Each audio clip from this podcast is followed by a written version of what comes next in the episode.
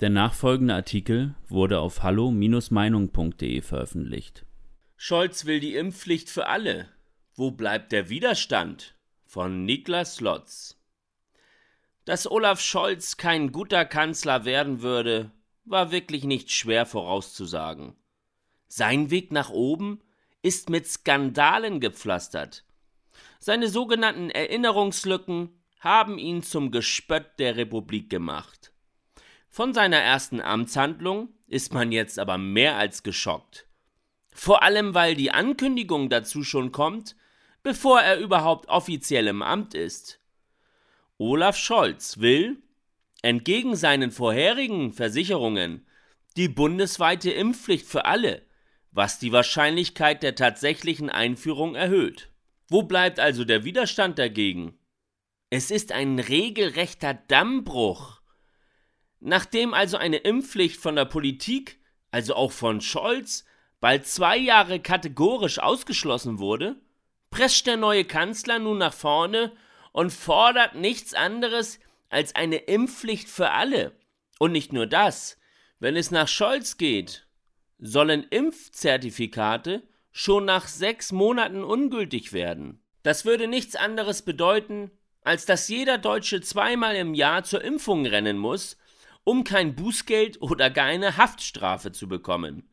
Das Impfen wäre damit kein rein medizinischer Eingriff mehr, sondern gleichzeitig eine Legitimation, weiter als Mensch mit Rechten in der Gesellschaft leben zu dürfen.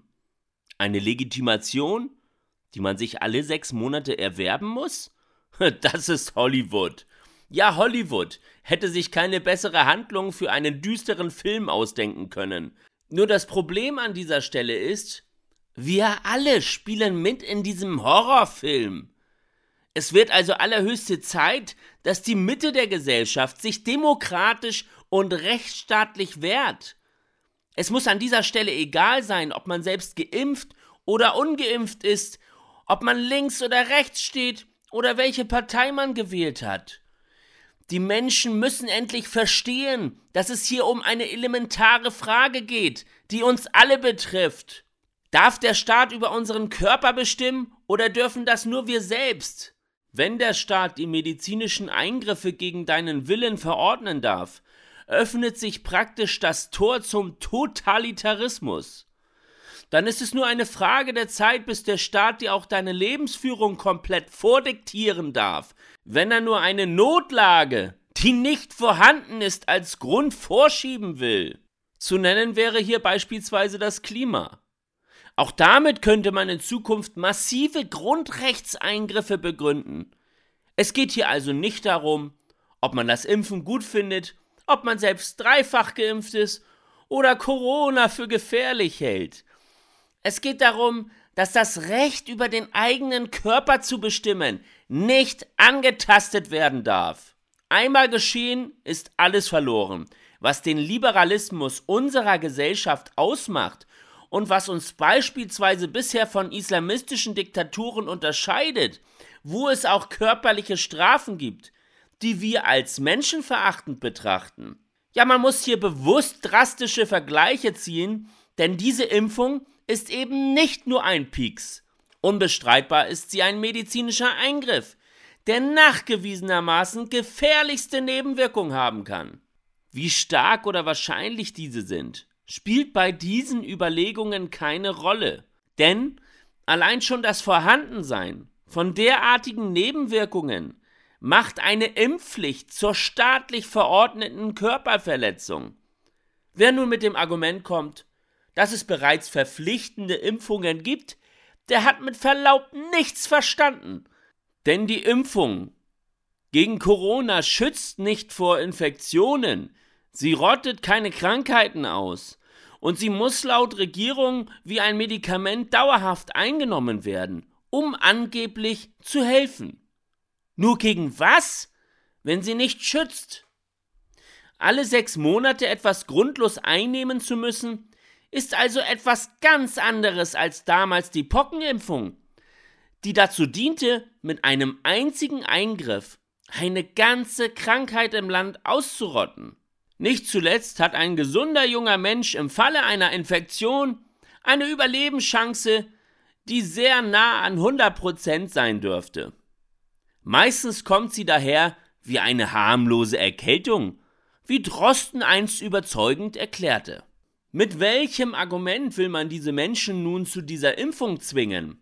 Auch schwere Verläufe gibt es bei jungen Menschen selten. So können sie also auch nicht für eine Impfpflicht für alle als Argument herhalten.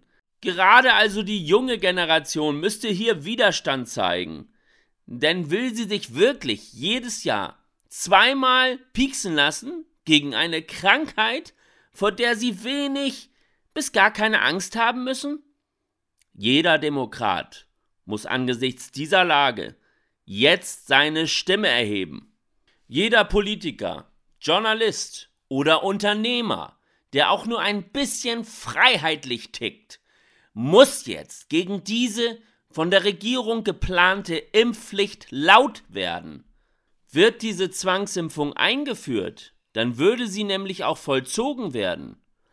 Ohne massiven gesellschaftlichen Unfrieden und ohne Androhung der Regierung anständige Bürger, die sich verweigern zu inhaftieren, wird das kaum funktionieren.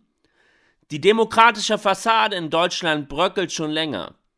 Es ist jetzt an uns, dass wir ihr völliges Zerfallen stoppen.